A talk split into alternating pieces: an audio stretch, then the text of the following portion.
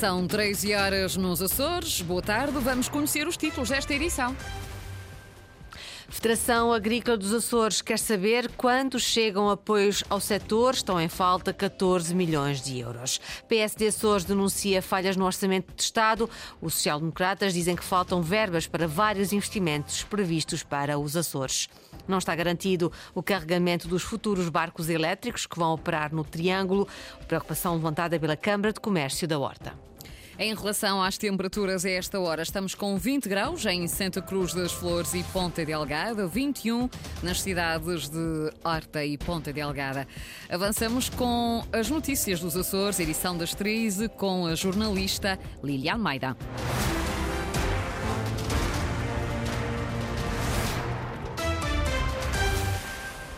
Ainda sem data prevista, não é conhecido o calendário para receber o pagamento de apoios ao setor agrícola. Estão por pagar cerca de 14 milhões de euros. Informação avançada em conferência de imprensa pela Federação Agrícola esta manhã na terceira ilha que neste momento, juntamente com a Graciosa, tem o valor mais baixo de leite pago ao produtor.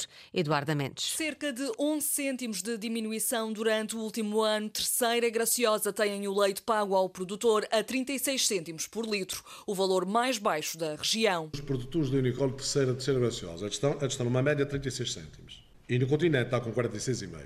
E a nível Açores, a média tem 41. Portanto, claramente a terceira, neste momento, é a ilha que, a terceira graciosa, é a ilha que pior recebe o preço de leite menos com Faial, menos com Pico, menos que São Jorge, menos que São Miguel. Jorge Rita, presidente da Federação Agrícola dos Açores, fala em falta de solidariedade por parte da Nacional Lactogal para com os representantes regionais, numa altura em que há custos de produção, como o gasóleo, a aumentar. Que é bom que a gente não se esqueça que em dezembro houve um aumento de 3 cêntimos na Lactogal a nível nacional, que não se refletiram nem na, na, na Unicol, nem na terceira, nem na Graciosa. Na mesma indústria nacional, depois tem dois pesos e duas medidas de forma diferenciada, discriminando claramente aqui os produtores dos Açores. A agravar a situação, há apoios sem data marcada para serem pagos. Não há calendário para a transferência de cerca de 14 milhões de euros. Não há calendário fixado do IFAP em relação aos pagamentos às ajudas. Não sabemos as ajudas que querem para ter sido pagas esse tempo. Estamos a falar entre 3 a 14 milhões de euros que não foram pagos. Não sabemos se irão ser pagos no YouTube. Não temos certezas Estamos a falar nas MAS, nas indenizações compensatórias antigas ou nas ambientais e clima. Os POSEIs, pensamos nós todos, estão salvaguardados, mas não temos certezas, porque não existe nenhuma calendarização.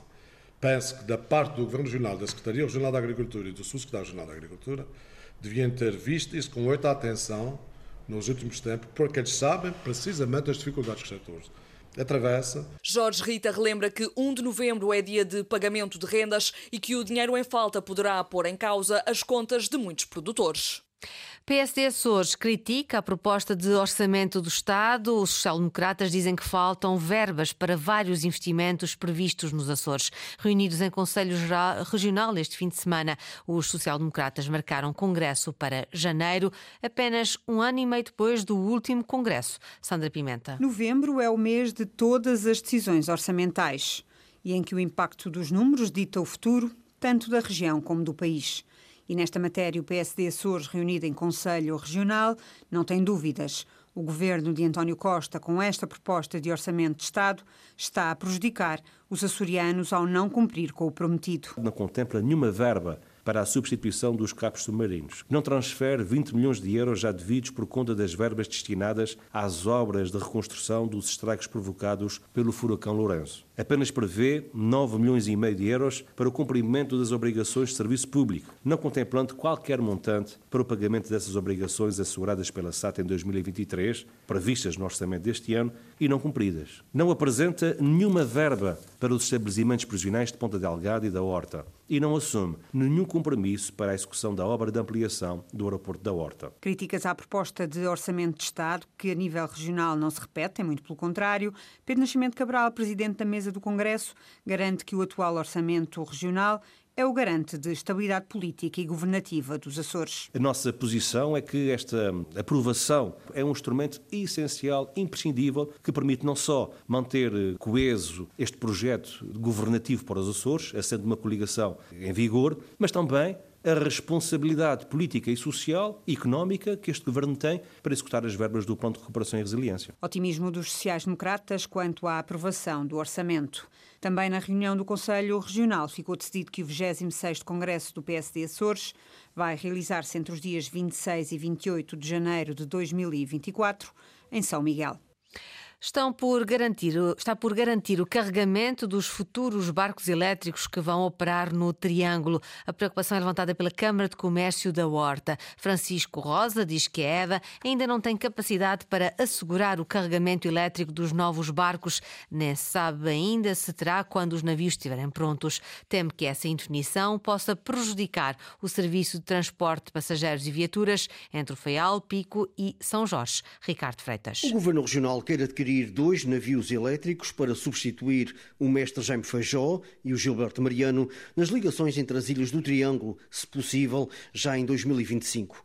Mas o presidente da Câmara do Comércio e Indústria da Horta está preocupado com a falta de resposta da EDA para o carregamento rápido dos barcos durante as curtas escalas no Faial, no Pico e em São Jorge. As pessoas com quem nós temos falado e aquelas que têm validade técnica para o dizer, eh, dizem que neste momento, na forma em que existe e com o tempo que nós temos para, fazer a compra e implementar uh, o, PRR, portanto, este investimento do PRR, é, é, um tempo curto para fazer frente a todas as, uh, as, alterações que têm que ser feitas e as melhorias na rede para, para, para poder dar resposta àquilo que são as necessidades de navios desse tipo. Francisco José Rosa diz que concorda com o investimento e com o recurso a energias limpas, mas teme que os barcos elétricos cheguem aos Açores e a rede elétrica não esteja preparada para operar com eles. Estamos comprometidos com a sustentabilidade, queremos efetivamente que se faça essa, essa conversão da energia e que se passe a usar energias limpas, estamos plenamente de acordo.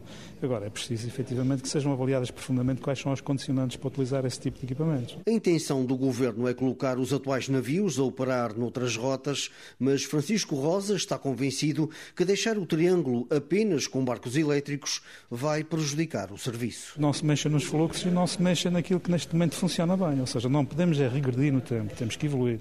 Não podemos neste momento, por exemplo, pensar que vamos ter menos capacidade de passageiros ou menos capacidade de viaturas, ou seja lá o que for. Portanto, temos que manter ou melhorar aquilo que nós neste momento já temos. Preocupações manifestadas na passada semana durante uma reunião do Conselho de Ilha do Faial. Na reação, a Secretária Regional do Turismo, Mobilidade e Infraestruturas garante que o problema do carregamento dos futuros navios elétricos será ultrapassado em conjunto pela EDA e pela Atlantic Line. Berta Cabral tranquiliza a Câmara de Comércio e Indústria da Horta. Eu devo dizer que essa preocupação é legítima e já foi, obviamente, considerada e ponderada. Mas a Atlantic Line, que é quem explora o, os navios hoje e vai explorar os futuros navios elétricos, está a encontrar essa solução com a EDA. E, portanto, da nossa parte, da parte do Governo, estamos tranquilos com as soluções que as duas empresas encontrarão. Não haverá um problema de uma diminuição de fluxos com, esta, uh, com estas incertezas com os novos barcos, uma vez que os antigos serão retirados do Triângulo? Nem pensar nisso, quer dizer, nunca ninguém pode fazer um investimento desta grandeza para uh, servir menos bem, digamos assim, as populações. Nós queremos continuar a servir bem as populações, é para isso que estamos cá. Não, os, os, navios não existem por si, eles existem para prestar um bom serviço às pessoas e aos passageiros que estão no Triângulo. E, portanto, tudo o que se fizer é para melhorar o serviço prestado. Reação de Berta Cabral à jornalista Eduarda Mendes. A descontaminação dos solos da Ilha Terceira está a decorrer. A informação é da vice-presidência do Governo Regional. Artur Lima diz que, tal como combinado na última bilateral, estão em execução dois projetos, mas os trabalhos terão começado só em setembro devido a problemas operacionais do empreiteiro. Olha, a informação que tenho sobre a descontaminação e do compromisso assumido em maio eh, estará em execução mas terá começado agora durante o verão, durante setembro, uh, terão sido iniciados os trabalhos. A informação que tem neste momento é que se iniciou um pouco mais tarde, mas que já está em execução. Começaram a fazer uh, este projeto que consiste na captação da água potável existente para determinar os níveis de, de poluentes, a monitorização dos três poços, uh, e a desativação de duas condutas de combustível abandonadas perto da placa de estacionamento da pista. É isso que ficou mais ou menos assumido em maio. Uh, não sei exatamente o ponto exato dos trabalhos, O balanço dos trabalhos de descontaminação dos solos no Conselho da Praia da Vitória será feito em dezembro, na reunião da bilateral que se realizará na Ilha Terceira, revelou o vice-presidente do governo. A demora no processo de revisão do Plano Diretor Municipal das Lajes do Pico levou o município a avançar com o descongelamento de áreas onde a construção não era permitida. Vão ser disponibilizadas cerca de três das nove zonas com potencial urbanístico, numa área global equiparada a mais de 80 campos de futebol. Com a aprovação desta proposta, a Presidente da Câmara espera responder aos pedidos de construção e levar à fixação de mais pessoas no Conselho. David Borges. O descongelamento das três áreas foi aprovado em Assembleia Municipal e vai permitir criar novas zonas com potencial urbanístico. A decisão vai desbloquear uma área significativa de terrenos para construção, sobretudo nas zonas mais urbanas, estimando-se que a área global agora descongelada seja o equivalente a 84 campos de futebol. Para aumentar a área de construção nessas zonas, zonas, o índice de construção, tinha que criar esses planos para combater essas áreas, que normalmente eram agroflorestais. O que aconteceu é como não foram feitas, em vez de melhorar, estavam era a atrasar o desenvolvimento. Uh, e esta libertação, esta suspensão destes, destas três áreas vai libertar, mesmo para agroflorestais, 84, uma área de cerca de 84 campos de futebol.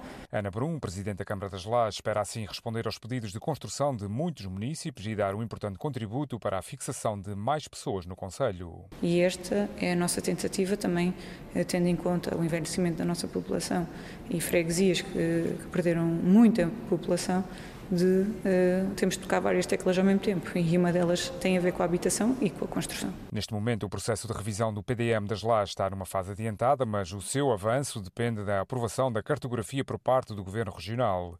O pedido já foi formalizado há mais de um ano, mas em fase de revisão estão 18 dos 19 PDMs dos Açores, o que tem atrasado a aprovação da cartografia e limitado o processo de revisão.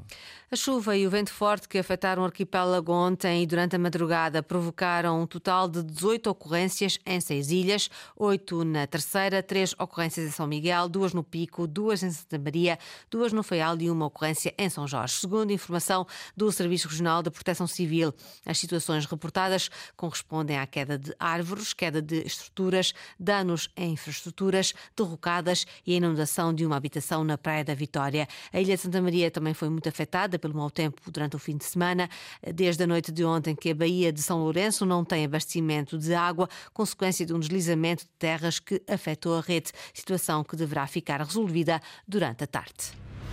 Foram as notícias da região, edição das 13 horas com a jornalista Lília Almeida. Notícias em permanência em acores.pt e também no Facebook da Antena Açores.